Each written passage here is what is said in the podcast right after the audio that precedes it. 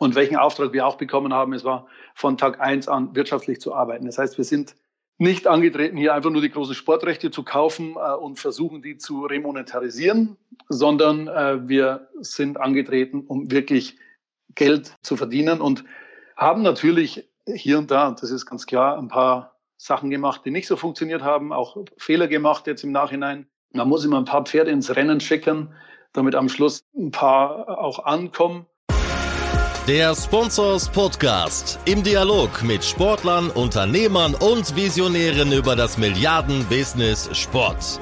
Mit Philipp Klotz und Daniel Sprügel. Hallo und herzlich willkommen zum Sponsors Podcast. Heute spreche ich mit Stefan Zandt. Stefan ist Geschäftsführer von 7 One Sports in München, einem der spannendsten Sportmedienunternehmen im deutschsprachigen Raum. 7 One Sports gibt es seit fünf Jahren mittlerweile und äh, sind gewachsen äh, bis zu über 100 Mitarbeitern, wie mir Stefan erzählt. Und ein Charakteristikum von Seven Sports ist die sehr unternehmerische Herangehensweise. Investieren nicht nur in Rechte wie viele andere TV-Sender, sondern auch in Unternehmensanteile in Startups, so zum Beispiel in esports.com oder sportdeutschland.tv. Bekannt und echt spannend äh, ist bei Seven Sports auch dass sie jetzt mittlerweile sich erarbeitet haben, auch wieder in große TV-Rechte zu investieren, so zum Beispiel in die Fußball-Bundesliga ab der kommenden Saison. Sicherlich allen bekannt, was sie mit der NFL in den letzten Jahren gemacht haben, bis hin jetzt auch neuerdings wieder zur Formel E. Also viele spannende Themen, hört rein, jetzt direkt in den Podcast, in das Interview mit Stefan. Viel Spaß damit. Hallo Stefan zum Sponsors Podcast. Wir sprechen heute mit Stefan Zanter, ist Geschäftsführer von Seven One Sports. Stefan, Seven One Sports oder bis vor wenigen Tagen Seven Sports, eines der schnell wachsendsten äh, Sportbusiness-Unternehmen in Deutschland, 2016 gegründet. Du von Anfang an mit dabei und äh, einer der Geschäftsführer. Ähm, erklär doch mal, was hat es damit auf sich, weil ich glaube, ihr seid ja bisher trotz eurer Prominenz und eures Wachstums noch ähm, halbwegs unter dem Radar geflogen. Also ich glaube, noch nicht jeder kennt euch zumindest unter dem neuen Namen. Ja, grüß dich, Philipp. Hallo. Ja, das ist so. Und das ist ja auch teilweise ein bisschen gewollt. Also wir lieben es, neue Produkte zu bauen, neue Formate für die Fans zu kreieren und uns auf das zu fokussieren, anstatt jetzt da irgendwie groß am Markt groß unseren Namen zu platzieren. Und die Marke Seven One Sports, eben früher Seven Sports, jetzt, die ist ja eigentlich eine reine B2B-Marke. Das heißt, der Endkonsument, der Fan, kennt sie ja gar nicht. Also wir treten ja da eher unter unseren Marken auf wie eine RAN. Unsere Marke quasi alles um das Thema TV-Formate, die Premium-Marke RAN.de im Internet, aber auch so Namen wie dann esports.com und Sportdeutschland und so weiter. Und ja, wie du schon sagst, hat sich eines getan seit 2016 und Ganz am Anfang hatten wir noch, wer sich erinnern kann, die Pro7-Ikone in unserem ursprünglichen Logo drin. Die sitzt seit zwei Wochen raus, weil wir einfach unser Portfolio so verbreitert haben, dass ein signifikanter Anteil unseres Geschäfts mittlerweile auf digitalen Plattformen ist, äh, auf, über Sportevents geht und natürlich neben Pro7 auch äh, mittlerweile sehr viel unserer Sport-TV-Formate auch auf Sat1 stattfinden, wie zum Beispiel die DTM bis ja ab nächstes Jahr die Bundesliga und die Formel E. Und somit eben diese breitere Aufstellung. Ja, ihr habt kräftig im, im rechte Poker zugeschlagen, aber da gehen wir später nochmal drauf ein. Äh, gib uns doch nochmal eine Einordnung. Ihr habt ja verschiedenste Segmente, weil das finde ich an eurem Unternehmen auch so spannend, äh, vermeintlich einfache Geschäftsmodelle als, äh, als ein TV-Unternehmen, als ein Medienunternehmen ist ja, sich Sportrechte früher TV-Rechte, mittlerweile sind ja durchaus über andere, verschiedenste Plattformen auch ausspielbar, aber Medienrechte, audiovisuelle Medienrechte äh, zu erwerben. Das macht ihr auch, aber nicht nur. Also ihr macht ja auch noch andere Bereiche. Kannst du da mal einen Überblick geben, in welche Bereiche ihr das aufgliedert? Gerne. Wir gliedern es in vier Segmente bei uns auf. Das eine Segment sind digitale Plattformen. Dort haben wir verschiedene Plattformen, die dann auch unterschiedliche Fans, unterschiedliche Communities äh, adressieren.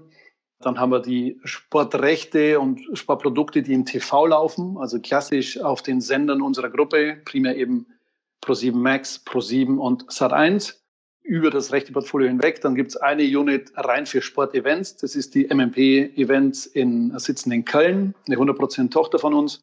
Und als viertes Segment äh, vermarkten wir auch externe digitale Sportplattformen, so eine Art Sports Publisher Management. Und Ich glaube, das Wichtigste bei uns, und du hast es ja angesprochen, ist das, dass wir immer über dieses Ökosystem hinweg Produkte definieren und bearbeiten. Also wir nehmen jetzt nicht ein Sportrecht und zeigen es nur im TV oder haben nicht ein Event, das nur im Digitalen stattfindet, sondern wir denken immer von Sekunde eins an, stellen quasi den Fan in, in den Fokus, gucken nach, was interessiert ihn denn, an welchen Themen ist er interessiert, wie, wie konsumiert er insgesamt seinen Lieblingssport und bauen dann eben maximal viel drumherum auf.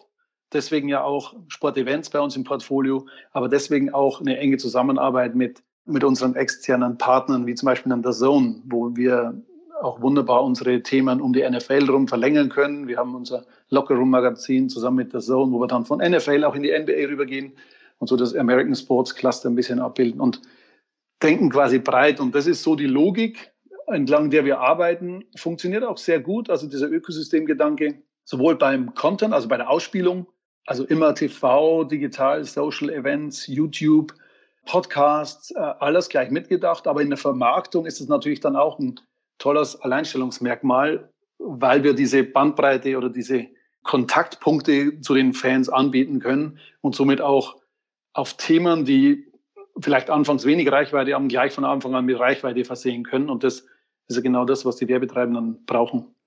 War das von Anfang an klar, dass ihr das so bauen wollt, dass ihr da äh, euch differenzieren wollt von den anderen Medienanstalten oder hat sich das äh, ein Stück weit auch so entwickelt?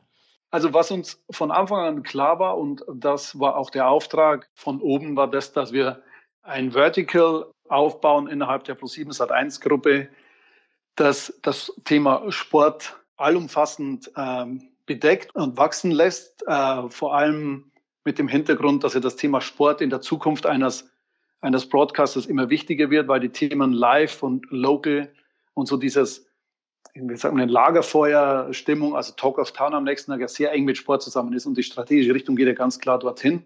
Und welchen Auftrag wir auch bekommen haben, es war von Tag eins an wirtschaftlich zu arbeiten. Das heißt, wir sind nicht angetreten, hier einfach nur die großen Sportrechte zu kaufen äh, und versuchen, die zu remonetarisieren, sondern äh, wir sind angetreten, um wirklich Geld, also Cash zu verdienen und haben natürlich hier und da, das ist ganz klar, ein paar Sachen gemacht, die nicht so funktioniert haben, auch Fehler gemacht jetzt im Nachhinein. Ich glaube, das gehört zu einem unternehmerischen Ansatz dazu. Man muss immer ein paar Pferde ins Rennen schicken, damit am Schluss äh, ein paar auch ankommen. Hätte ich vor vier Jahren, als wir angefangen haben, gesagt, dass das Portfolio jetzt so dasteht, wie es jetzt dasteht, wahrscheinlich nicht. Es war schon viel Trial and Error dabei, weil es auch so in, dem, in der Systematik noch niemand anders gemacht hat. Aber ich bin schon recht stolz auf das, was wir da jetzt auf die Beine gestellt haben und wie, wie wir jetzt gerade auch dastehen. Wie groß oder wie steht ihr denn da? Kannst du da was sagen von, von Mitarbeitern über, über Umsätze oder Premium-Kunden? Wenn du sagst hier, schöner Elevator-Pitch, wie steht ihr da? Also Umsatzzahlen gehen wir natürlich nicht raus, ähm, aber wir sind, wir sind über 100 Leute in der, in der 7-One Sports und leisten auch einen sehr guten Beitrag in der Gruppe, sei es jetzt auf Umsatzebene oder auch auf, auf EBITDA-Ebene. Also das heißt, ihr verdient damit Geld. Das ist ja, ja. wahrscheinlich nicht bei jedem TV-Sender im Bereich Sport so. Du, das kann ich nicht beurteilen. Ich kenne die Zahlen da unserer Partner nicht. Aber wir haben das klare Ziel, mit unseren Produkten äh, die so zu strukturieren und so auszuspielen und so in dem, in dem synergetischen Ansatz auch mit den Brüdern und Schwestern im Konzern zu arbeiten, dass wir damit Geld verdienen können und auch in Zukunft Geld verdienen werden. Das ist ganz klar an, an äh, Priorität Nummer eins.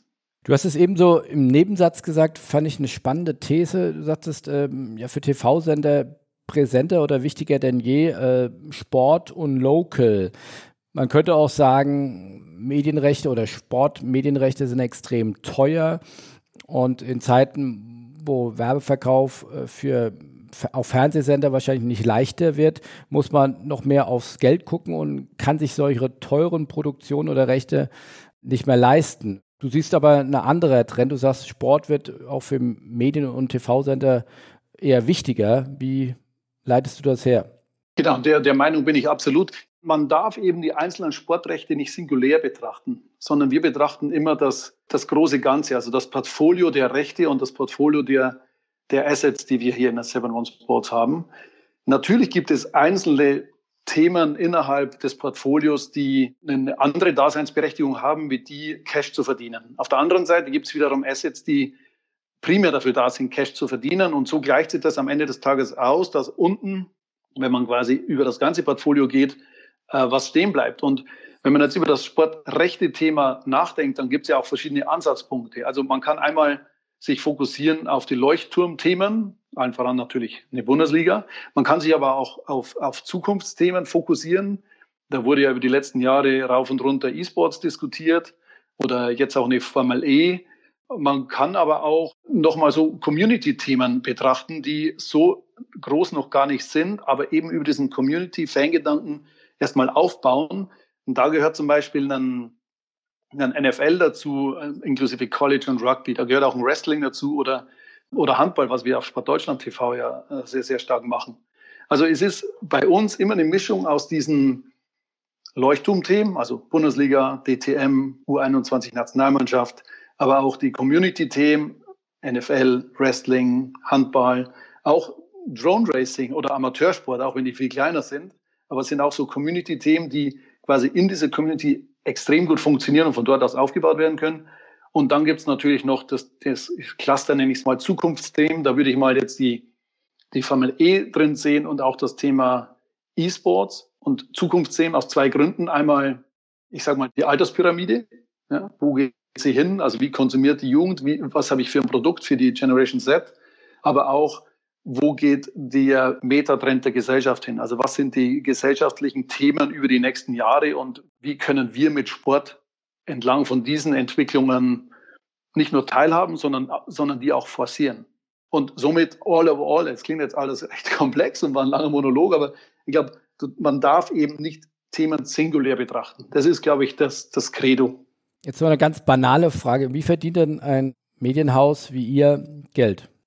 Über Partner, also über Werbung, primär. Wir haben mit unserer Schwester, die 7 One Media, einen extrem starken Vermarkter an der Seite, der unsere Produkte auch sehr, sehr gut im Markt verkauft. Und haben aber auch in der 7 One Sports eine eigene ähm, Konzeptvermarktung angehangen. Also wir haben auch ein kleines Sales-Team, die ganz eng mit der 7 One Media zusammenarbeitet und haben natürlich jetzt auch hier und da schon erste Versuche in Richtung Pay gestartet, weil wir natürlich auch merken, dass die Zahlungsbereitschaft in Deutschland für, für Qualitätsprodukte auch nach und nach steigt. Die gab es ja vor ein paar Jahren noch gar nicht.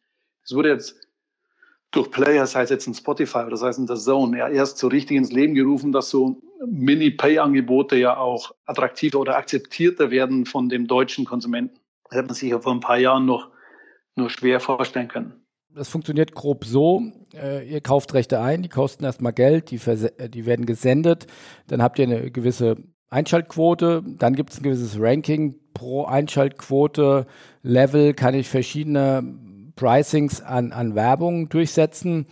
Und äh, die verkaufen dann entweder ihr direkt oder eure, euer Schwesterunternehmen. Und das macht am Ende des Tages dann mehr Umsatz, als ihr an Kosten ausgibt. So ganz grob die Rechnung.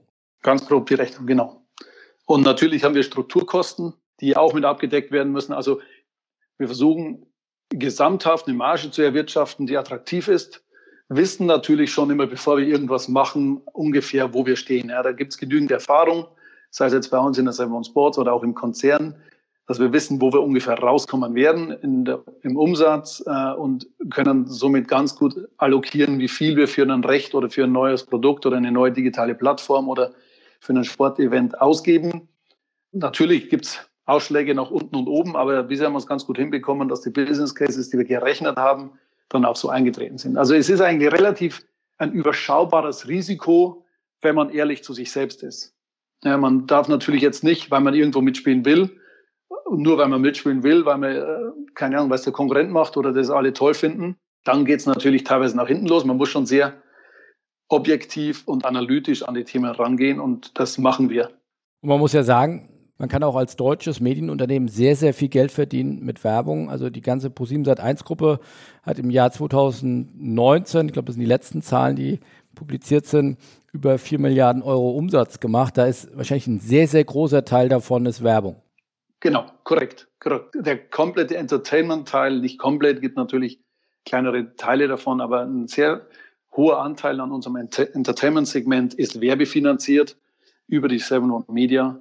Und äh, das ist ja auch gut so, weil die Produkte, die wir haben, sind ja attraktiv für die Werbetreibenden. Und da kann man ja auch mal links und rechts vom Sport gucken, äh, mit Themen wie jetzt angelaufen The Mask Singer, The Voice läuft gerade.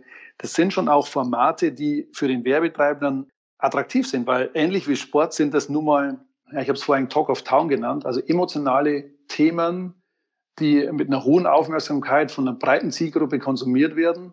Und das ist ja das, was der, der Werbetreibende ja will. Es gibt natürlich auch die Aktivierungskampagnen, die vielleicht, I don't know, zu gewissen Teilen dann irgendwo anders vielleicht besser aufgehoben sind, aber um eine Marke aufzubauen oder um eine, Marke mit Leben zu befüllen und die Leute näher an die Marke rücken zu lassen, da sind wir einfach extrem gut aufgestellt. Und nicht nur im Sport, sondern auch eben mit anderen Formaten, die bei uns auf den Sendern laufen. Und da arbeiten wir natürlich hin. Und du hast Google und Facebook genannt, die haben natürlich dort ein anderes Konzept. Ja, die machen natürlich sehr viel über die, über die Masse und wir machen sehr viel über integrative Konzepte. Und dort geht auch meines Erachtens die Zukunft hin, dass es nicht nur stupide Werbungen sind, wie eine wie ein Logo irgendwo drauf zu kleben, sondern es geht viel mehr in die Richtung, dass man den Werbepartner tief integriert ins, ins Produkt, soweit möglich, soweit medienrechtlich auch erlaubt und ähm, ihm somit Möglichkeiten gibt, auch mehr zu zeigen von seiner DNA, von seinem Image, von seinen Zielen, als das, wenn ich einfach nur einen, ein Logo irgendwo hinlege. Und dafür muss man eben auch redaktionell arbeiten. Ja, und das machen ja primär wir, und eben nicht die Plattformen wie Facebook, Instagram oder TikTok, sondern wir, wir arbeiten redaktionell und können somit die, die Werbetreibenden wunderbar mit einbinden, egal welches Thema, sei es ein NFL oder ein E-Sports, es geht immer. Wie relevant ist das Thema Sport für eine ganze Pro7 Sat 1 Gruppe?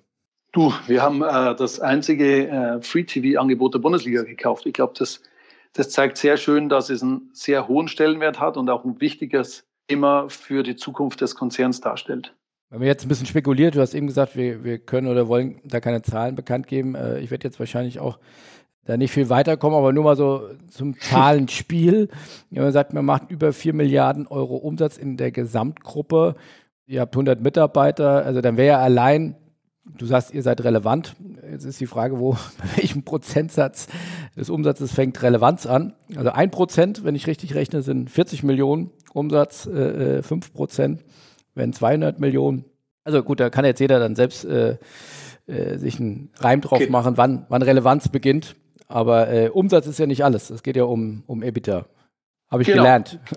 Das wird auch immer wichtiger, jetzt unabhängig auch von Corona. Ja, also mein, ähm, das Thema Cashflow-Generierung ist einfach ein zentraler Aspekt und wir haben den eben von Anfang an auf der Agenda gehabt, äh, glücklicherweise.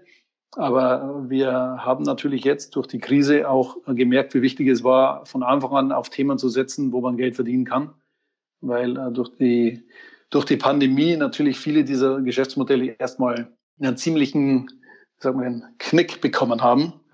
Äh, und wir haben das einigermaßen gut durchstanden, dadurch eben, durch diese Fokussierung.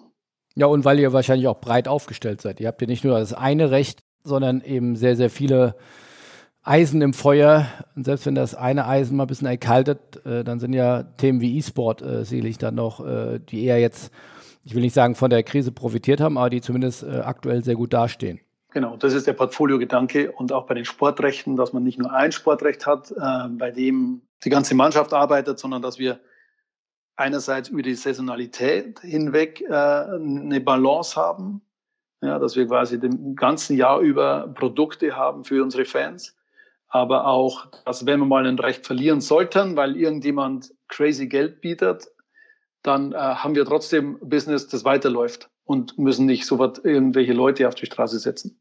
Da hilft es natürlich, ja, dass man breiter ist und vielleicht nicht nur ein Thema hat, das vielleicht sehr viel größer ist, äh, aber breiter äh, denkt und arbeitet. Du hast es vorhin eben auch erwähnt, Thema NFL ist sicherlich ein Best Case, äh, wie sich diese Sportart, dieses Recht für euch entwickelt hat. Kannst du retrospektiv mal sagen, was das oder weißt du, was das äh, Erfolgsgeheimnis war und ist, dass sich diese Popularität der NFL dann sicherlich auch dank der Plattform, die ihr mitentwickelt habt, so positiv entwickelt hat in den letzten Jahren? Also ich glaube, also man kann wirklich sagen, allen voran ist das eine Leistung unserer äh, Sportredaktion. Also einfach die redaktionelle Stärke, die Ideen, äh, der, den doch etwas anderen Ansatz, den sie gewählt haben im Vergleich zu anderen Sportsendungen. Ich meine, die wurden nicht umsonst jetzt zwei Jahre in Folge als beste Sportredaktion äh, bei der Sportbildauszeichnung gewählt. Und das ist wirklich das A und O hinter dem Erfolg. Etwas von, was ja anfangs so klein war, vor keine Ahnung, sechs Jahren, jetzt zu einer Sportart oder einer Fan-Community in Deutschland zu machen, die jetzt ja mit College und Rugby auch angereichert ist, die jeden Sonntag sechs Stunden lang 600.000 Zuschauer erreicht, die aber 600.000 Zuschauer, die laut AGF permanent diese sechs Stunden mit drauf sind und mit College, die wir jetzt auch mit drauf haben, samstags immer auch sechs Stunden lang, erreichen wir mittlerweile auch schon 200.000 Leute dadurch. Ja, und das ist schon cool. Und wenn man dann den Super Bowl anschaut, natürlich, da hat man insgesamt 1,7 Millionen Reichweite nur auf diesen Super Bowl und im TV eine, ich glaube, das war eine Quote von 53 Prozent. Äh, das ist schon, also das ist gute Arbeit. Und die Verlängerung in ran.de, also über unsere Online-Redaktion, zeigt sich, wer mal auf der Seite war, da ist wirklich, wirklich sehr guter Content drauf. Wir haben da 9 Millionen Visits drauf. Das äh, ist redaktionell wirklich, wirklich gut gemacht. Und ich würde mal sagen, das ist das A und O. Und mit diesem gleichen Credo gehen wir natürlich auch an andere Themen ran, sei es jetzt der, der E-Sports, sei es jetzt äh, auch die äh, Fußball-Bundesliga oder sei es Formel E oder DTM. Das sind ja immer die gleichen Stellschrauben. Das kann unser Team um Alexander Rösner extremst gut. Und äh, bin mir auch sicher, dass dadurch auch andere Sportarten, wie jetzt zum Beispiel in Formel E, am nächsten Jahr auch so aus der, ich würde sagen, Nischendasein in, die, in den Mainstream wandern, wie es auch ein NFL geschafft hat. Was glaubst du, wie viel Zeit brauchst du? Weil wie lange habt ihr jetzt die NFL-Rechte? Ich würde mal sagen, sechs Jahre. Ich kann es dir nicht 100% sagen. Sechs Jahre. Also okay, aber man muss schon eine Strecke gehen. Oftmals ist ja das ist ja ein bisschen Fluch und Segen von Sportrechten. Wenn ihr einen guten Job macht und tolle Quoten erzielt, dann kommt die NFL an und sagt, Ihr seht ja, wie wertvoll die Rechte sind. Äh, die Preise haben sich gerade verdoppelt. Das ist ja so ein bisschen das Dilemma einer guten Arbeit als äh, TV-Medium. Auf der anderen Seite natürlich auch so ein bisschen, wie sagt man, ein Gegenargument für die NFL, in welchem man sagt, dass ja die Reichweite dadurch entsteht oder entstanden ist über die Vergangenheit durch die Arbeit, die wir machen. Und die ist ja nicht so schnell übertragbar jetzt auf einen anderen Partner, wenn sie eben sich entscheiden, dass jemand anders keine Ahnung, zwei, drei Millionen mehr zahlt, heißt noch lange nicht, dass das Produkt so erfolgreich bleibt, wie es ist. Und das weiß die NFL natürlich, dass sie sehr viel den Leuten hinter dem Produkt zu verdanken hat. Also sowohl die hinter der Kamera als auch die vor der Kamera. Und da muss die NFL für sich natürlich abwägen, äh, ob sie das Risiko gehen wollen oder eben nicht. Und vielleicht hier und da auf den Euro verzichten, wohl wissend aber, dass die Reise im positiven Sinne weitergeht. Und das darf man auch nicht vernachlässigen, in, egal in welcher Verhandlung. Und das, das ist ja nicht nur bei NFL so, das ist ja auch bei anderen Sportarten so. Ist das zunehmend in die Relevanz geraten? Man macht es natürlich auch immer leicht von außen drauf zu gucken und sagen, oder man kriegt zugetragen, dass es dann den Vermarktern und oder den Rechtehaltern dann oftmals nur ums Geld geht. Wie ist da deine Wahrnehmung? Nö, bei weitem nicht. Es gibt natürlich die sehr erwachsenen Rechte, die in einen Standardprozess fahren, wo man nur wenig über solche Themen bewegen kann. Aber auch dort gibt es sehr viele qualitative Entscheidungskriterien, die jetzt nicht nur auf einem Eurobetrag basieren. Da gehört natürlich auch die, eine Bundesliga dazu. Am Ende des Tages, also Money Talks, wie es so schön heißt, ist natürlich der, der Lizenzpreis, die Lizenzkosten ein, ein, ein bestimmender Faktor. Nach links und rechts schauend kann man auch sagen, dass, äh, dass die qualitativen Faktoren, also wie ist der neue Medienpartner denn aufgestellt, um Reichweite auf das Produkt zu bringen? Wie entwickelt er es? Was macht er denn für Themen außerhalb des, äh, des eindimensionalen TV-Formats? Wie baut er denn ein Ökosystem auf? Also wie kann ich denn die Community noch besser bespielen über verschiedene Aspekte wie Social Media, wie Events, wie Podcasts? Und solche Themen zählen da schon mit rein. Und bei den meisten Pitches, zumindest bei den größeren, geht es ja schon auch darum, dass man einen kompletten, in dem Pitch ein komplettes Konzept abgibt, wie man das Thema angeht. Da müsstest du jetzt quasi die andere Seite fragen, wie wichtig das für sie ist. Ich für mein Befinden denke, dass es ein sehr wichtiger äh, Aspekt ist. Und das zählt genauso für die DFL als auch für die ESL im E-Sports. Man sagt ja immer, die Amerikaner, beziehungsweise im Besonderen die NFL, sind ja schon nochmal eine eigene Klasse in, in Sachen Kommerzialisierung, in Sachen Markenstärke, in Sachen ja, Sportbusiness at its best. Ähm, nimmst du das auch in den Verhandlungen wahr oder nimmst du Unterschiede wahr, wie eine NFL mit gewissen Dingen umgeht und dann auf der anderen Seite ein anderer Stakeholder oder Vertragspartner eine DFL oder auch dann wiederum ein DOSB, mit dem ihr ja auch zusammenarbeitet? Ich würde sagen, da hat jeder seine Eigenheiten. Nachdem der Markt ja sowohl bei uns als auch in den USA doch recht strukturiert und erwachsen ist, entwickeln sich dort natürlich Dynamiken, die, die sich wieder sehr ändern. Jeder hat seine Spezifika am Schluss. Je größer das Recht, umso wertvoller das Recht, umso standardisierter ist der Prozess, umso, umso strenger sind die Regeln drumherum. Ich würde aber jetzt nicht meinen, dass die verschiedenen Akteure in dem Markt gänzlich anders agieren. Ja, ich würde mal sagen, die kleinen Jungen agieren nochmal anders wie die Großen, die sehr groß nachgefragt sind. Aber wenn man sich jetzt mal anguckt, wie sich im Bereich E-Sports das gewandelt hat, wir sind jetzt da seit fünf Jahren aktiv und, und sehr aktiv sogar und haben auch in Deutschland die, die besten Rechte bei uns gesichert. Da hat sich extrem was gewandelt, weil vom, ganz am Anfang war das alles auf Zuruf und innerhalb des Netzwerks und man hat sich irgendwie verständigt, äh, wie man das machen kann, weil am Anfang natürlich jeder noch in dem Trial-and-Error-Prozess war.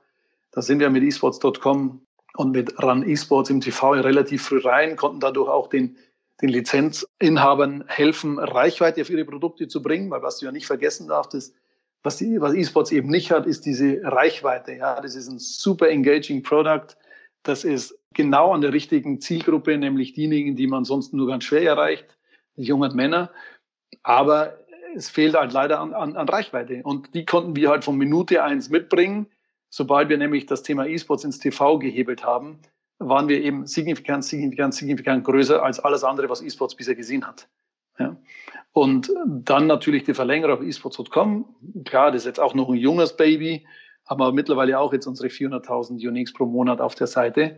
Und das ist ja im Anbetracht der Community, die jetzt ja auch laut Studien unter 10 Millionen groß ist, ja schon gar keine schlechte Zahl. Das freut dann natürlich so einen Lizenzgeber und kommt einem dann auch ein Stückchen entgegen in den Preisverhandlungen, wenn man eben sicherstellt, dass genau ihr Produkt relevanter ist als das vielleicht von Konkurrenten, die ja zurzeit noch um die Vorherrschaft äh, kämpfen. Ja, beim Fußball gibt es keine Vorherrschaft mehr, weil das ist genau geregelt. Uh, UEFA, FIFA, DFL, DFB, da weiß jeder genau, was er hat. Aber im ESL gegen Blast, gegen Starladder und wie sie alle heißen, die kämpfen natürlich noch um eine Vorherrschaft im Ligen, in der Ligenstruktur. Und da kann man natürlich schon auch gut helfen als ein Reichweitenplayer, wie wir es sind. Ob das im Fußball auch in Zukunft noch so klar ist, muss man mal abwarten mit Super League und, und äh, amerikanischen Investoren und äh, die FIFA, die auch ihren eigenen Clubwettbewerb machen will. Aber das wäre ein Thema für, für einen eigenen äh, Podcast. Nochmal auf die NFL äh, zurückkommt oder abschließen. Ich finde ja wirklich auch bemerkenswert, wie sich da die Zahlen entwickelt haben. Du hast es eben gesagt, dass da normalen Spieltag äh, rund 600.000 Menschen zusehen. Also wenn ich mir mal, traditionelle Profi- und Mannschaftssportarten in Deutschland angucke, äh, da würden die sich die Finger nachlecken. Also wie Handball, wie Basketball, wie Eishockey, die kommen auf Sport 1, glaube ich, auf die 2, 300.000, also vielleicht maximal die Hälfte, bis ein, bis ein Drittel. Klar, wenn es in die Playoffs geht, vielleicht auch noch ein bisschen mehr. Kann man schon fast sagen, die NFL ist reichweitentechnisch Nummer 4, 5 Sportart schon in Deutschland, weil Fußball klar Nummer eins. Wintersport hat relativ hohe Quoten im Winter. Formel 1 hat relativ hohe Quoten, aber dann 600.000 können nicht so viele vorweisen. Und das war jetzt, also 600.000 war jetzt letzten Sonntag. Wir sind jetzt mitten in der Saison, wo es eigentlich um gar nichts geht. Also wenn es Richtung Playoff geht, dann wird es natürlich nochmal spannender. Und das war jetzt auf Pro7 Max. Wir gehen ja dann auch in den, in den Playoffs auf Pro7. Also da wirst, da kannst du gleich mal ähm, die Zahl multiplizieren mit einem gewissen Faktor, der dann wirklich interessant wird. Also 600.000 ist ein 0815-Spiel an zum Beispiel jetzt letzten Sonntag. Und da, da bin ich bei dir. Ja, es ist mittlerweile eines der Top-Rechte in Deutschland, wird es auch bleiben, wenn man sieht, wie äh, die Community jedes Jahr wächst. Wir hatten dieses Jahr wieder einen fulminanten Start, obwohl die Preseason Games ja abgesagt wurden aufgrund der Pandemie. War es der beste Start, den wir jemals in der Saison hatten. Und es kommen jedes Jahr wieder neue hinzu. Und wir sind schon in einer jungen Zielgruppe unterwegs. was ja bedeutet, dass unsere Zielgruppe jetzt auch uns lange erhalten bleibt. Jetzt einen größeren Cut könnte man ja kaum machen von der NFL, von dem ganz großen Kino äh, zu äh, sportdeutschland.tv beziehungsweise U-Sport, also in den Breitensport und sag ich mal in den ja, Amateursport, Breitensport oder zumindest in den Nischensport, Randsportarten. Wie passt das zusammen? Was habt ihr da gesehen? Was kann man da heben oder hebeln, äh, dass ihr sagt, das macht Sinn, unternehmerisch äh, da zu investieren? Ja, also der Gedanke ist ein recht einfacher. Man betrachtet die Sportlandschaft, nimm mal Deutschland, Sportlandschaft Deutschland, und dann gibt es ja oben in dieser Pyramide eine kleine Spitze an Premiumrechten. Die decken wir mit RAN.de ab und dort passiert Wachstum eigentlich nur durch Kannibalisierung, weil wenn ich einen Viewer hinzubekomme, dann hat ihn jemand meiner Konkurrenten verloren. Also dort findet Wachstum primär über Rechte statt, über bessere User Experience ähm, und vielleicht besseres Performance Marketing.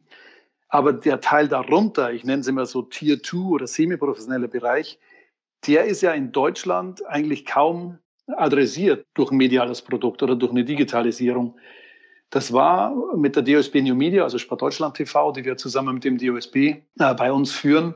Wir sind ja da ähm, äh, Mehrheitseigner waren wir eigentlich fast zu früh dran, als wir das gestartet und wir haben es ja vom DS, DOSB abgekauft vor fünf Jahren.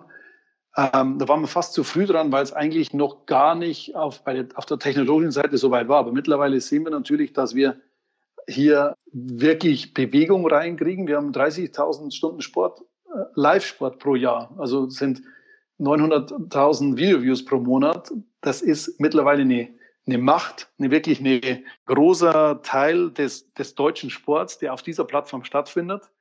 Und dort findet eben alles das statt, was ich, was oben halt nicht in diese Premium-Rechte reinfällt. Und das ist ein attraktives Segment, weil man. Sag mal Beispiele, was, was sind da die Top-Rechte oder Top-Sportarten, die da gezeigt werden? Also wir haben sehr, sehr viel Handball beispielsweise. Das ist die zweite Handball-Bundesliga, Handball-Bundesliga der Frauen, dritte Liga Handball, äh, zeigen jetzt auch äh, die Handball-WM äh, der Herren, die jetzt im Januar hoffentlich in Ägypten stattfindet. Wir zeigen aber auch die Tischtennis-Bundesliga, Turnen, Badminton, was auch immer du dir vorstellen kannst und decken dort eine breite Masse ab, die ähm, auch wieder eine große Fanschaft hat. Und das darfst du eben nicht vergessen, dass wenn man jetzt, je weiter runter man geht in der Pyramide, gibt es natürlich viel mehr Vereine nebeneinander. Die haben natürlich alleinstehend wiederum weniger Fans und weniger Videoviews. Aber in der Aggregation kommen sie auf eine Größenordnung, die natürlich äh, attraktiv ist, ähnlich wie wir es bei einem RAN.de haben. Und das Schönste ist, dort funktioniert eben auch live, online live wunderbar, weil die Fans, die sind so intrinsisch ihrem Verein nahe, dass sie, dass ihnen egal ist, ob das jetzt im TV läuft und ob sie dort jetzt auf Sport Deutschland TV gehen müssen, um das zu, anzugucken. Das ist mittlerweile Standard. Da haben wir uns so gesetzt, und eigentlich auch keine Konkurrenz in dem Umfeld. Ja, da gab es ein paar, die sich immer wieder nach oben versucht haben zu bewegen, aber es gibt eigentlich keinen Player außer uns, der diesen Bereich abdeckt. Aber da finden die Spiele dann live oder real live oder auch Highlights statt?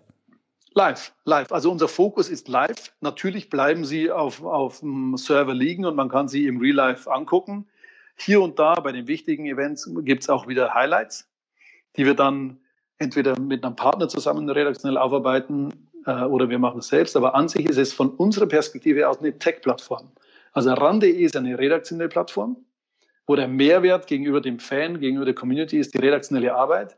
Bei Sport Deutschland TV, das ist eine reine Tech-Plattform. Das kannst du wirklich vergleichen. Also ich vergleiche es immer mit, mit Twitch. Was Twitch ist für fürs Gaming und für E-Sports, ist Sport Deutschland äh, für den Sport. Also auf Amateurebene, auf Tier-2-Ebene, finden dort alle Events statt, die es gibt. Und wir stellen die Plattform zur Verfügung, haben hier und da natürlich ein paar Licensing-Deals mit, mit den, mit den Leuchtturmthemen, wie zum Beispiel eine Handball-WM oder eine zweite Handball-Bundesliga.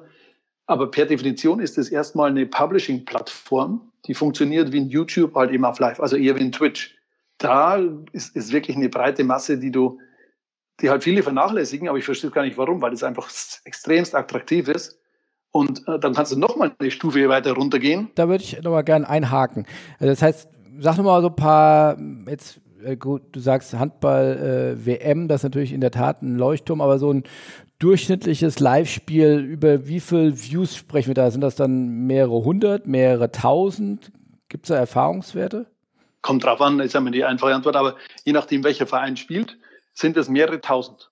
Und die Produktion liegt dann bei der Liga Schrägstrich Club oder produziert ihr das auch? Es, es, sind alle Varianten möglich. Also wir stellen teilweise das komplette Equipment, äh, teilweise produziert der Verein selbst, teilweise geht es über die Liga. Es gibt alle möglichen Varianten. Äh, manchmal haben wir überhaupt nichts mit der Produktion zu tun. Das ist einfach nur ein fertiger Feed bei uns angeliefert wird über ein Cockpit, das im Hintergrund läuft, ähnlich wie bei YouTube. Also dort sind wir gänzlich breit aufgestellt und auch sehr, sehr variabel. Wir haben Geschäftspartner oder, Kooperationspartner an der Seite, die sich dann auch um die Produktionen kümmern. Wenn jetzt eine Liga oder ein Verein sagt, der möchte es nicht selbst machen, haben dadurch also jetzt, weil ich Handball genannt hatte, ich glaube, das ist das größte Handballangebot, das es in Deutschland gibt. Also wir haben, ich glaube, das sind über 2000 Live-Spiele pro Jahr und über 3000 Stunden. Äh, reiner Live-Handball pro Jahr. Und das ist schon ein Angebot, das für eine Sportart, du kennst dich da besser aus, was ist Handball, ist auf jeden Fall unter den Top 5 in Deutschland, oder an den Sportarten. Mhm. Das ist natürlich dann schon auch ähm, eine, eine Macht. Das darf, das darf man nicht vernachlässigen. Und Handball ist eine Megasportart. Also ich liebe diese Sportart. Sagst du als äh, Trickskifahrer? Ja, sag ich als Skifahrer, genau. okay, da gehen wir auch später nochmal drauf ein. Aber äh, also nochmal zusammenfassen, du sagst, also wie viele Spiele im Jahr auf, auf Sport Deutschland TV? Also nur Handball sind, sind mehr als 2000 Live-Spiele. Also du kannst es hochrechnen, wenn wir, wir haben am Wochenende, pro Wochenende ungefähr all in all, würde ich mal sagen, so knapp im Schnitt 200 Live-Spiele. Mhm. Ja, und dann kannst du es ja mal hochrechnen. 200, äh, 300 Live-Spiele, die jedes Wochenende stattfinden. Das sind schon, äh, ist viel. Aber da ist natürlich auch viel. Also 10.000 im Jahr. Longtail-Themen ja, dabei. Ja. ja. genau. Jetzt sind wir doch ein bisschen breiteres Portfolio. Ich kann ja die Zahl jetzt gar nicht auswendig aus dem Kopf sagen. Ja. Aber es ist äh, pro Wochenende so, ja, 300 Livestreams sind ja schon, die wir da durchrackern. Also ja, wenn man hochrechnet, ist irgendwas um die Zahl ein bisschen größer. Das ist eine nette Plattform. Also nett ist gut gesagt. Das ist eine echt starke Plattform, die sich natürlich auch wunderbar monetarisieren lässt, weil man weiß ja selbst, die Monetarisierung von Display wird immer schwieriger. Die Zukunft liegt im Bewegtbild. Hm. Wir sind als Konzern ein Bewegtbildkonzern. Wir sind als Seven on Sports ein Bewegtbild äh, Sports Unit. Und äh, wenn du eben diese Plattform mit so einer Masse bei dir hast, dann kannst du auch äh, wunderbar äh, Massen an Rotationsvermarktung und so weiter und auch an Sponsorings durchbringen. Und wir haben dort auch mit der Gotha einen, einen sehr, sehr guten Partner, der die Plattform für sich erkannt hat und auch eine integrative Kommunikation mit uns zusammenfährt. Und wie viele Zuschauer sagst du an? 900.000 Unique User äh, im Jahr oder? Nein, das waren äh, Video-Views pro Monat, 900.000 Video-Views pro Monat. Okay. Ja. Also über 10 Millionen Video-Views im Jahr. Ja, ja, genau. Es ist natürlich eine Saisonalität und das Jahr 2020 war leider etwas niedriger, ja, aufgrund der Pandemie. Aber wir kriegen schon eine gute Zahl an Videoviews zusammen, ja. Und dann wolltest du, da habe ich dich unterbrochen. Nein, ich wollte nur sagen, also ich denke immer in dieser, wie gesagt, in dieser Sportlandschaft, also oben im Premiumrechte, dann darunter Tier 2. Ja, äh, vielleicht hat jemand mal einen besseren Namen, aber ich nenne es immer Tier 2 oder Semi-Professionell. Und ganz unten natürlich den ganz, ganz breiten Amateursportbereich der ja überhaupt noch nicht äh, medialisiert ist oder digitalisiert ist. Da gibt es die ersten Anfänge, da haben wir mit Usport ein attraktives Produkt, da weiß man aber auch, dass viel mehr Potenzial da ist, als äh, derzeit ähm, rausgehoben wird, ist ein wahnsinnig attraktiver Markt auch für Werbetreibende. Natürlich dort, wo jeden Samstag in der breiten Masse wahrscheinlich das höchste Level an Emotionen auf den, auf den lokalen Sportplätzen äh, passiert. Das, also einfach, da stecken Emotionen drin. Das ist ganz ehrlicher Sport. Da riecht alles noch nach Rasen. Dort haben wir das Produkt U-Sport und decken das quasi da unten auch noch mit ab. Also da unten klingt so klein, aber negativ, aber halt in der Pyramide, den unteren Bereich. Und das sind dann nur Highlights, weil es klar ist, dass jetzt bei einer ja, Kreisliga Spiel nicht unbedingt äh, ein Livestream funktioniert, was einfach zu wenige Zuschauer sind, die sich dann 90 Minuten an einem Samstag, Sonntag, Nachmittag rausnehmen, sondern da muss man sich auf Highlights fokussieren. Ist auch ganz klar, da guckt niemand mehr live. Aber ist ja auch fein. Dafür ist es ja auch die Kreisliga. Und wie viele Spiele gibt es da dann im Überblick? Also wir sind so, im Schnitt sind wir mit um, um die 1000 Vereinen permanent im Gespräch. Manche spielen natürlich, äh, manche filmen öfter, manche weniger oft. Wir sind dieses Jahr leider auch eben ausgebremst worden, weil die ganze Amateursport natürlich äh, brach lag durch die Pandemie. Aber wir sind im ja, um die 1000 Vereine, sowas haben wir auf unserer Plattform, die regelmäßig filmen. Insgesamt sind es weit mehr. Wir versuchen halt natürlich immer wieder die Personen anzu, also zu motivieren, wieder zu filmen, weil das ist ja, eigentlich, wir stellen ja auch wieder nur das Tech-Produkt zur Verfügung. Die komplette Produktion findet ja dann beim Verein statt. Damit haben wir an sich nichts zu tun, sondern wir stellen gratis eine App zur Verfügung, die automatisiert Highlights generiert. Und die kann man sich dann bei uns oder bei unseren Partnern, das ist hier ein FUPA, das ist ein Kicker, das ist ein 90-Min, äh, dort kann man sich die Videos dann angucken. Oder natürlich auf unserer eigenen Website Useport. Aber das heißt, äh, Stichwort, von uns kommt nur die App. Äh, das heißt, wird aufgenommen dann mit Handy oder mit Kamera? Wie genau, mit dem Smartphone. Ja, mit dem Smartphone. Es geht vom Smartphone direkt in die Cloud. Dort hängt ein Algorithmus, der die Highlights quasi definiert. Ach, das wird automatisch geschnitten. Das müssen die doch nicht mal selbst machen. Nein, doch, du musst natürlich markieren, äh, dass etwas passiert ist. Aber du musst erst reagieren, nachdem das Highlight passiert ist. Also du musst jetzt nicht hoffen, dass ein markiert ist und musst vorher auf eine Aufnahme drücken, sondern du du verfolgst das Spiel und nachdem es, nachdem jetzt irgendwie ein lustiges Foul war oder ein Tor oder ein, irgendein Fail oder irgendwas passiert ist, musst du erst danach reagieren und, und einfach nur klicken, äh, welcher Verein und was passiert ist. Und dann wird das quasi zurückgeschnitten und in der Cloud so kuratiert, dass du danach alle Highlights nacheinander hast. Die Highlights sind unterschiedlich lang. Beim Fußball sind sie so 20, 25 Sekunden lang, weil natürlich ein Spielaufbau länger dauert, wie jetzt beim Eishockey, wo, wo ein Aufbau nur irgendwie fünf bis zehn Sekunden dauert.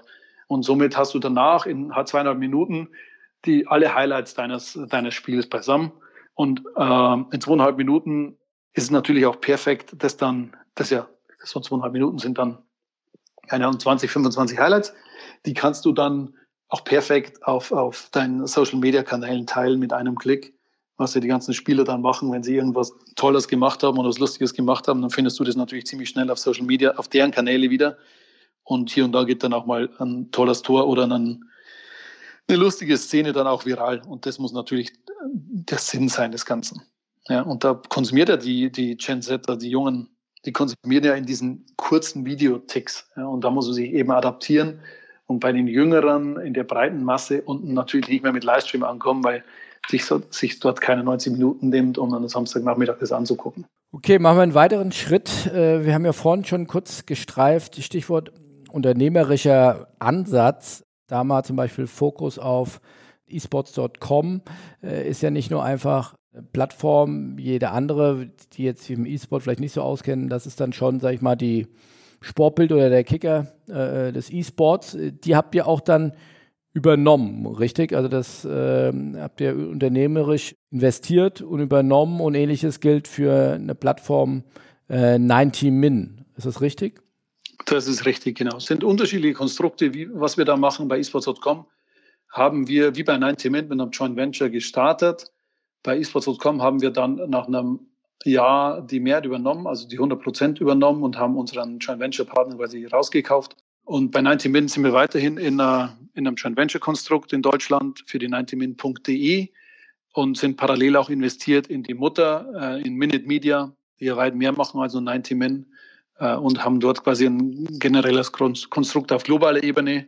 Und auch mit esports.com geht es jetzt global weiter. Also wir haben jetzt mehr oder weniger vor anderthalb Jahren damit gestartet, so richtig dann erst vor einem Jahr die 100 Prozent übernommen und äh, werden jetzt ab Beginn des nächsten Jahres ganz stark äh, in die Internationalisierung gehen, also den globalen Markt adressieren.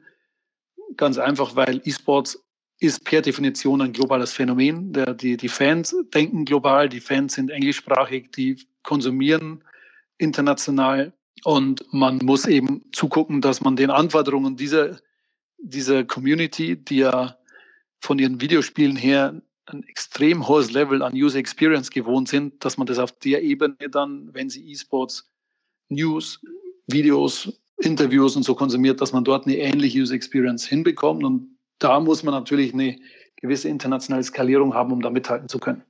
Und 90 Min, sag noch mal ein paar, paar Kennzahlen. Auch das ist ja eine Marke, die zumindest für mich erstmal gesprochen noch relativ unter dem Radar fliegt. Genau, die, man muss auch sagen, diese Marke ist eine globale Marke und sie ist global ähm, sehr, sehr erfolgreich. 90 Min ist ja auch eine Tech-Plattform ohne eigene Redaktion, äh, auf welcher Fußballfans für andere Fußballfans schreiben. Also ich bin jetzt Fan äh, vom Club in Nürnberg und bin der Meinung, dass äh, mit dem Training was passieren sollte. Also mache ich einen Beitrag drüber. Das durchläuft dann verschiedene Qualitätsstufen. Das passiert alles im Hintergrund innerhalb von einem Cockpit. Dort kann man dann auch Lizenzbilder zugreifen und einen Artikel verfassen, der natürlich auch gewissen Qualitätschecks äh, unterliegt. Und dann habe ich dort einen redaktionellen Artikel und das Geld, das wir dort einnehmen, auch wieder über Werbung, scheren wir dann mit diesen Creators. Also das ist eigentlich so eine Vorstufe von dem, was es jetzt an, an äh, in TikTok und so weiter gibt. Also dort eben auf, auf, äh, sag mal nicht, auf News-Ebene geschrieben und dadurch natürlich eine extrem gute Skalierbarkeit, weil man eben nicht davon abhängig ist, A, Sportrechte einzukaufen und B, äh, eine Redaktion zu bestücken, die dann diese Artikel schreibt. Und somit auch, ein, ich würde sagen, das neben RAN.de eine perfekte Ergänzung, weil RAN.de ja schon sehr Premium ist mit einer mit einer hochqualitativen Redaktion und die 90 Min daneben eben als uh, User-Generated Content Plattform. Und sag mal, Reichweiten technisch, wie sieht es da aus? Uh, wir, wir landen uh, in Deutschland knapp bei anderthalb, zwei Millionen Unique User pro Monat und global sind es Reichweiten, die weit über die 50 Millionen hinweggehen. Das ist in den USA sehr, sehr, sehr gut vertreten, in Asien sehr gut vertreten und in Deutschland, wie gesagt, äh, eine wunderbare Ergänzung zur RAN.de, die ja auch eine signifikante Reichweite haben. Und zum Vergleich, wie viele Unique User hat RAN.de?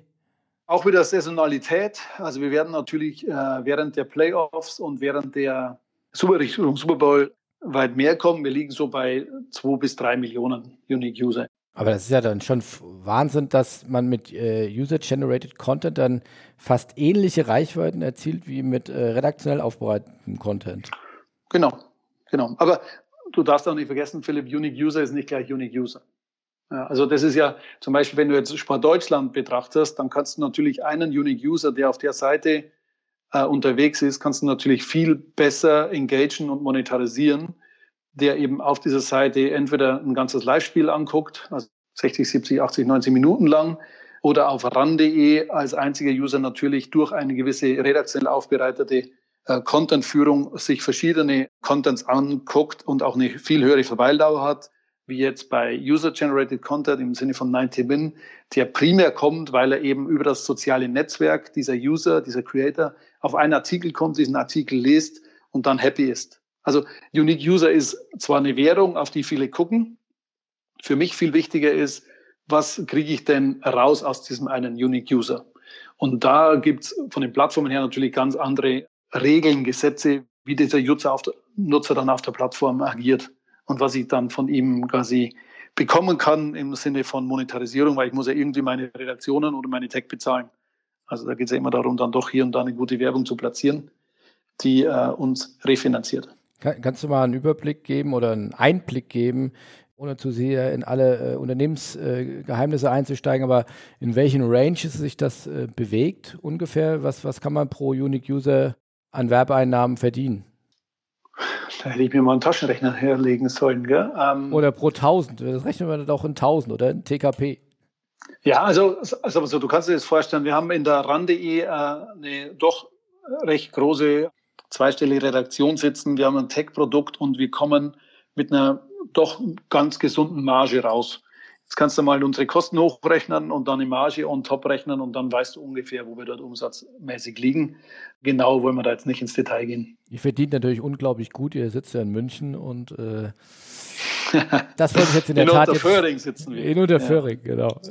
Äh, das, so im Detail wollte ich nicht, aber es gibt jetzt nicht so, wo du sagst, völlig klar auf User-Generated, da sind wir eher, jetzt war was völlig äh, Spekulatives, bei 5 Euro TKP und äh, bei unserer Top-Plattform RAN sind wir dafür aber bei 30 Euro, oder? Also, dass man da einfach so eine Range, äh, aber das ist nicht so trivial, sind mehrere Faktoren davon abhängig mehrere Faktoren, aber du kannst davon ausgehen, immer dort, wenn Bewegbild, also Video im Spiel ist, verdient man einen guten Tick mehr, als wenn es reine Text mit Displayvermarktung ist. Das ist ein, ein Gesetz, das ist ja, hat sich jetzt auch nochmal forciert über die letzten Jahre, weil die komplette Displayvermarktung ja immer weiter ins Programmatische abgewandert mhm. ist. Bewegbild ist das A und O, wenn es um Monetarisierung geht.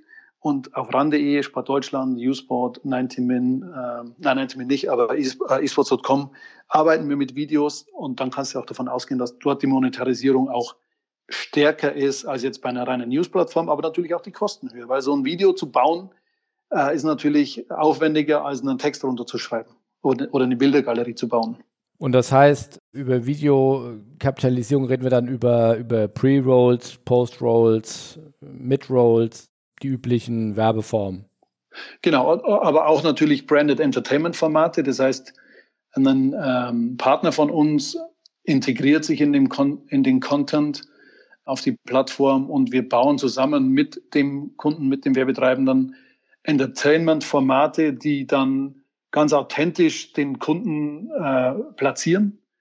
Schönstes Beispiel ist immer eine tolle Kampagne, die wir mit, mit Vodafone gemacht haben. Und zwar waren die Trikotsponsor von Mousesports und dann hatten wir zusammen mit Vodafone Tutorials gebaut. Also Presenter war Vodafone und wir haben quasi die Stars des Clans äh, einfach zeigen lassen, wie sie denn spielen, was sie für Techniken haben und haben das quasi als ganz normalen Videocontent platziert, aber eben gebrandet durch Vodafone, alles medienrechtlich natürlich 100% okay. Äh, außerdem waren sie auf dem Trikot von Mouseboard zu sehen. Und das ist natürlich Content und Werbung, die vor allem in dieser Zielgruppe extrem gut ankommt, weil sie primär auf diese sehr authentische Werbung aus sind. Ja, und eben wie anfangs gesagt, nicht irgendwo nur ein Logo sehen wollen, sondern genau das machen wollen. Und das ist neben Video schon auch ein sehr wichtiger Punkt bei uns, weil wir immer auch die Möglichkeit haben, das über digital hinweg auch ins TV zu verlängern, über Reichweiten.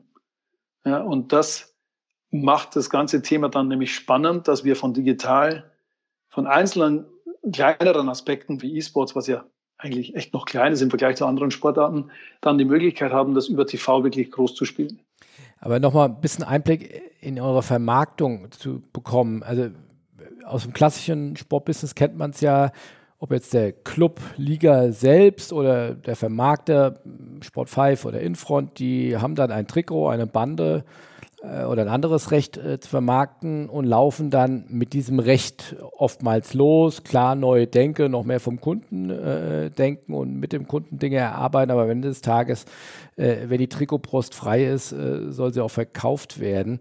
Ist das bei euch anders, dass man sagt, man hat da eher dann so Kontingente, dass man sagt, läuft ja dann wahrscheinlich auch viel über Mediaagentur oder über deutlich größere Budgets. Man vermarktet ja jetzt nicht einzelne TV-Spots, sondern sagt dann, äh, hier gibt es Kampagnen von große werbentreibenden Unternehmen. Wie kann ich mir das vorstellen? Kommt dann auch mal der Anruf von, von 7-One Media? Wir haben Kunden, die wollen stark in E-Sport oder die wollen stark in den und den Sport. Kreiert mal Content-Strecken? Genau. Also es gibt verschiedene Aspekte, die additiv zu sehen sind. Also einerseits die klassische Rotationsvermarktung. Das heißt, ein Werbetreibender sagt, ich habe eine gewisse Masse und ich will den sag mal, jungen Mann im Alter von ähm, 18 und 25 erreichen, der folgende Vorlieben hat. Und dann findet der natürlich teilweise bei uns statt, aber natürlich auch auf Pro7 bei The Mask Singer. Ähm, dann gibt's die klassischen Direct Bookings. Äh, das heißt, ein Werbetreibender sagt, ich will in das NFL-Umfeld, weil das für mich genau die richtige Zielgruppe ist und ich mich dort identifiziere mit diesem Produkt. Und wenn ich Kunde sage, dann meine ich natürlich immer die Medienagenturen, die ja äh, immer dazwischen geschaltet sind. Und dann gibt es natürlich auch von uns aus proaktiv getrieben Ideen, Konzepte, die wir an bestimmte Kunden heranführen, weil wir eben der Meinung sind, dass diese Kunden sehr gut auf verschiedene Produkte für uns passen.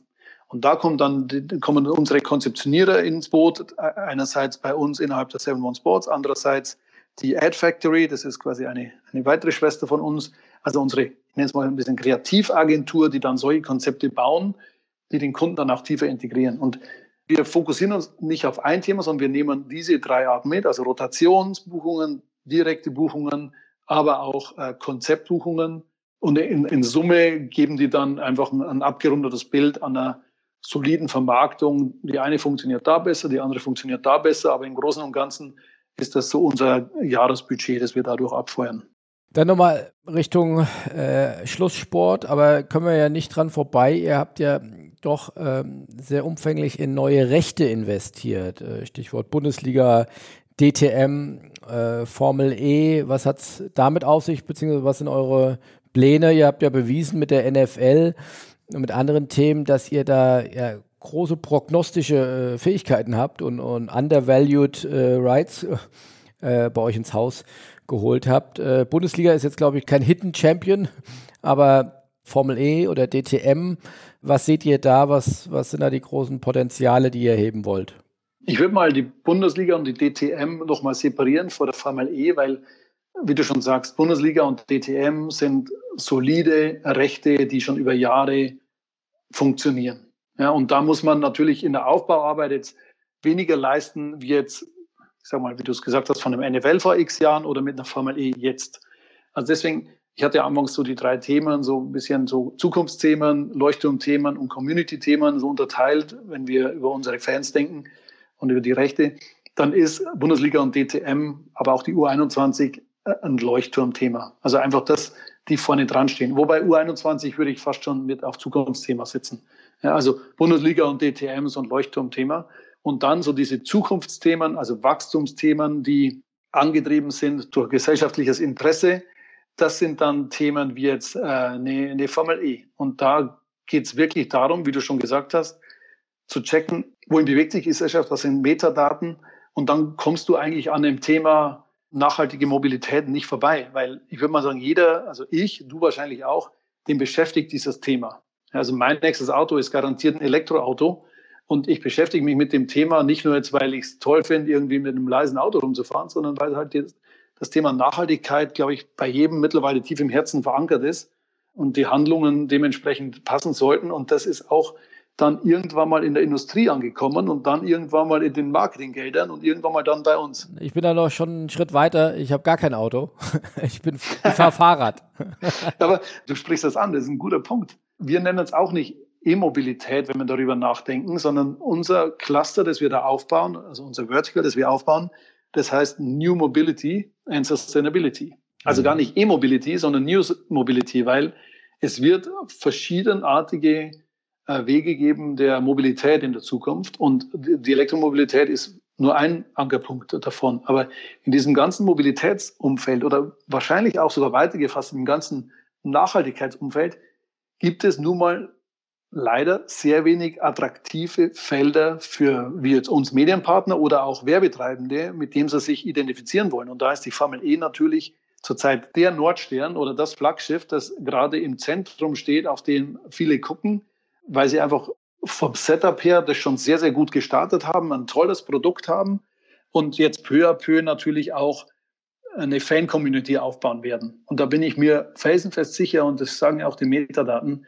dass das einfach das Motorsportkonzept der Zukunft sein wird. Ja, da mag jetzt jemand, der irgendwie aufs tolle PS und laute Motoren steht, sagen, ach so ein Schmarrn, es muss stinken und es muss rauchen und es muss laut sein.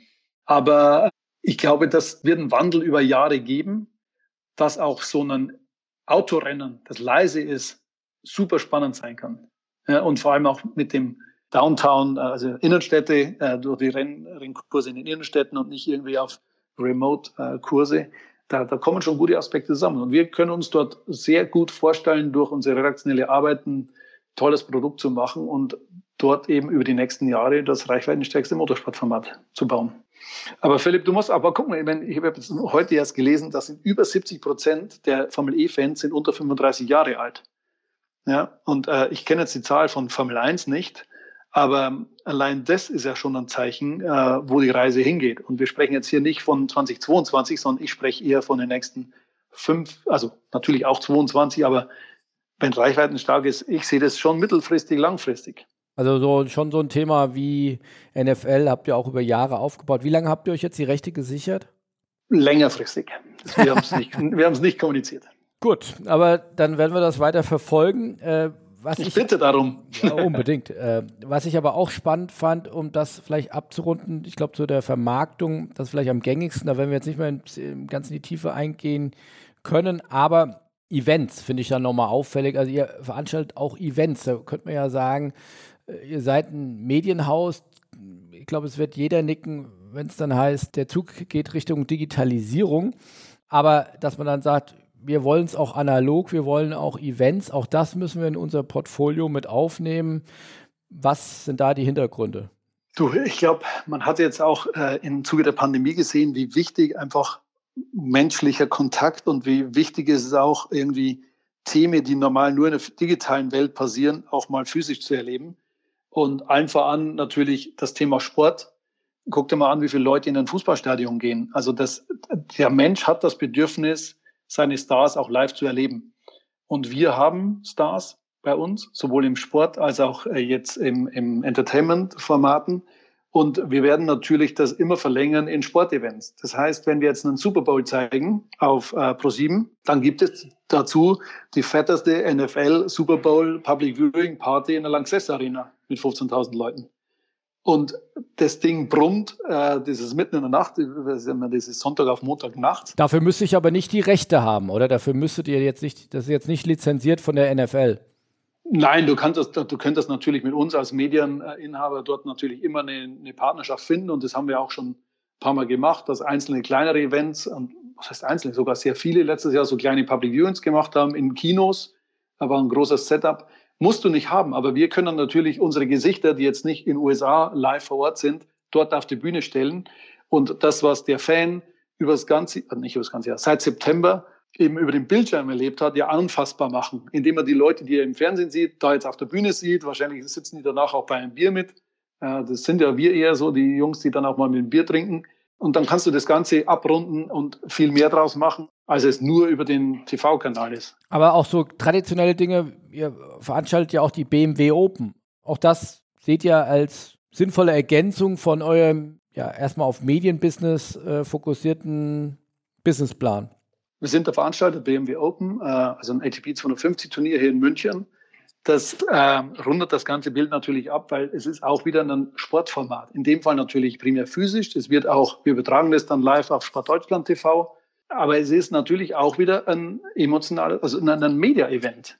Und natürlich kannst du jetzt sagen, okay, das ist jetzt vielleicht wenig Synergien zum TV-Geschäft. Ja, okay, dann ist das die Ausnahme. Äh, wir aber veranstalten aber auch einen deutschen Postmarathon in Bonn. Ja, der wird gar nicht medialisiert, aber trotzdem ist es wieder ein Sportevent. Und wir haben da eine, eine Event-Unit sitzen, die übers Jahr verteilt ganz viele Sportevents macht, aber dann auch die TV-Events der Gruppe veranstaltet. Also das Finale äh, von Germany's Next Topmodel läuft über uns, das machen wir. Also wir sind diejenigen, die das Thema Ticketing, Safety, Red Carpet, Catering, oder was auch immer zu so einem Event äh, dazugehört, dass wir sehr gut können und das musst du ja gar nicht auf Sport machen.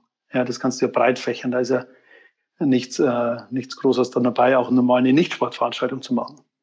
Aber da dreht ihr dann unter der Marke MMP auf, weil das ist ja die ehemalige Agentur von Michael Mronz. Äh, die habt ihr dann sozusagen akquisitorisch äh, erworben. Genau. Ihr habt auch ein Domspringen in Aachen. Da geht es, glaube ich, um Hochsprung. Äh, sind auf jeden Fall hier schöne äh, Bilder und seid ihr auch wirklich sehr divers in eurem Portfolio und auf Schalke und in Dortmund das Weihnachtssingen. Also war mir nicht klar. Ja. Ich habe das bisher nur bei Union Berlin gesehen, aber dass das jetzt auch hier in Serie geht, in diesem Jahr wahrscheinlich ein bisschen schwierig, aber äh, also auch damit lässt sich Geld verdienen. Genau, und also, auch wenn kein Geld damit verdient wird, das ist doch ein, ein wahnsinnig schönes Ding, oder? Wenn da alle Fans zusammen mit der Mannschaft und den Legenden des Vereins in einem Stadion zusammenkommen und in der Vorweihnachtszeit gemeinsam Lieder singen. Was kann es Schöneres denn geben? Jetzt wird es ja romantisch. ja, aber du, das ist, der Verein ist ja nicht nur ein Fußballverein, sondern das ist ja ein, eine gesellschaftliche Institution. Und in dem Fall ist es nun mal jemand, der mit seinen Fans Weihnachtslieder singt. Und äh, das könnte man wahrscheinlich noch viel weiter spinnen und weitere solche Events auch mal im Sommer machen. Aber ich, ich finde, sowas macht dann auch ein Verein aus wie, wie sehr sie sich dann auch um ihre Fans kümmern und mit ihren Fans was machen wollen. Ich, ich liebe diese Formate, obwohl ich jetzt kein Schalke- und Dortmund-Fan bin. Dann nochmal ein letztes äh, Wort zu dir. Du bist ja, sag mal, wir haben vorhin kurz gestriffen, du warst, glaube ich, sogar in der deutschen Nationalmannschaft äh, der Skifahrer, hast da großes äh, Können schon früh im Sport äh, aufzeigen können, hast aber dann, sag ich mal, eine eher klassische Ausbildung bzw. Weg dann auch über eine Beratung Boston Consulting Group und ähm, was dann auch, aber dann direkt äh, als SVP dann auch bei Pro7 Satz 1, bevor es dann 2016 mit der Gründung oder als Geschäftsführer dann auch von Seven Sports äh, losging. Also du hast jetzt nicht so die, die, die klassische Sport-Business-Background vom Club oder vom Vermarkter kommen, sondern eher Consult den Consulting-Background. Genau, ja, also natürlich das Herz im Sport verankert, wie du schon sagst, sechs Jahre hauptberuflich in der Weckert-Mannschaft gewesen, dann wieder an den Schreibtisch zurückgekehrt, was eine harte Zeit war natürlich, ganz am Anfang von einer maximalen Bewegung äh, hin zu einer maximal wenig Bewegung. Aber dort auch sehr viel gelernt, wie gesagt, in der Beratung und ich würde mal sagen, so den Rucksack mit sehr vielen Skills und Tools gefüllt, die mir jetzt natürlich im tagtäglichen Leben helfen. Genau, und ich komme eben aus der Richtung, ich bin ein sehr analytischer Mensch, meine ich sehr, also sehr viel auf Struktur und Analytics und Zahlen. Zahlen ist eigentlich das, was, was die Entscheidung trifft und nicht ungefähr das, was ich mal so im Bauch spüre oder links und rechts äh, mal eine Vermutung habe. Was natürlich schon hilft. Hilft nicht immer. Man braucht, ich würde mal sagen, 70, 30, 60, 40 Zahlen und Bauchgefühl. Und je länger man Erfahrung hat in einem gewissen Metier, wird auch der Bauchanteil immer größer. Aber das ist auch etwas, was ich finde, was sehr wichtig war in den Anfangszeiten. Wir haben ja wirklich sehr, sehr klein angefangen, als damals Seven Sports 2016. Da gab es gerade mal die RAN. Äh, Sport Deutschland wurde kürzlich übernommen, war aber mini, mini klein. Und ähm, von der MMP hatten wir Anteile und das war's. Und dann eben das äh, aufzubauen, dann, das kann nur über Zahlen funktionieren, meines Erachtens. Also über ganz konkrete, durch, durchgerechnete Cases. Auch M&A funktioniert nur über Zahlen. So gern man sich Synergien und so weiter reinschreibt, am Ende des Tages muss unterm Strich Geld rauskommen. Wenn man, eh, man muss ehrlich zu sich selbst sein. Und das war natürlich diese Ausbildung in der Beratung bei BCG natürlich schon eine sehr, sehr gute Ausbildung. Und dann bin ich ja zu Pro7 Sat1 rüber, habe zwei Jahre lang die Konzernstrategie geleitet und dort natürlich das Thema Digitalisierung und Diversifizierung im tagtäglichen Leben oder tagtäglichen Arbeiten vorangetrieben. Es war die Zeit, wo auch dann die Newcom Group, also unser E-Commerce Cluster, gegründet wurde. Es war die Zeit auch, wo wir dann Seven One Sports gegründet haben. Und naja, durch meine Sport, meine Liebe zum Sport bin ich dann gleich mit rüber und war dann, und seitdem bin ich in der Sportmedienbranche unterwegs. Genau, jetzt fünf Jahre fast dann bald. Und Blick nach vorne, äh, du als Stratege, als, als Zahlenmensch, äh, wie groß kann das noch werden mit der 7-One Sports in vier Jahren von 0 auf über 100 Mitarbeiter? Wo geht die Reise weiterhin? Wir, wir haben die luxuriöse Position, dass wir die Rechte, die wir jetzt in unserem Portfolio haben, auch lange gesichert haben. Das heißt, wir sitzen jetzt erstmal auf einer Basis, von der sich aus sehr gut arbeiten lässt und können damit uns, nicht ruhiges falsche Wort, aber wir können uns etwas ruhiger mit neuen Themen beschäftigen, weil quasi ein gewisses finanzielles Grundrauschen da ist durch die Rechte und wir nicht immer wieder in neue Verhandlungen gehen müssen. Und das hilft uns natürlich schon jetzt auch im Jahr 2021 und 2022 und ich glaube fest an eine sehr starke Wachstumsphase nach der Pandemie, äh, dort auch nochmal signifikant weiterzuentwickeln.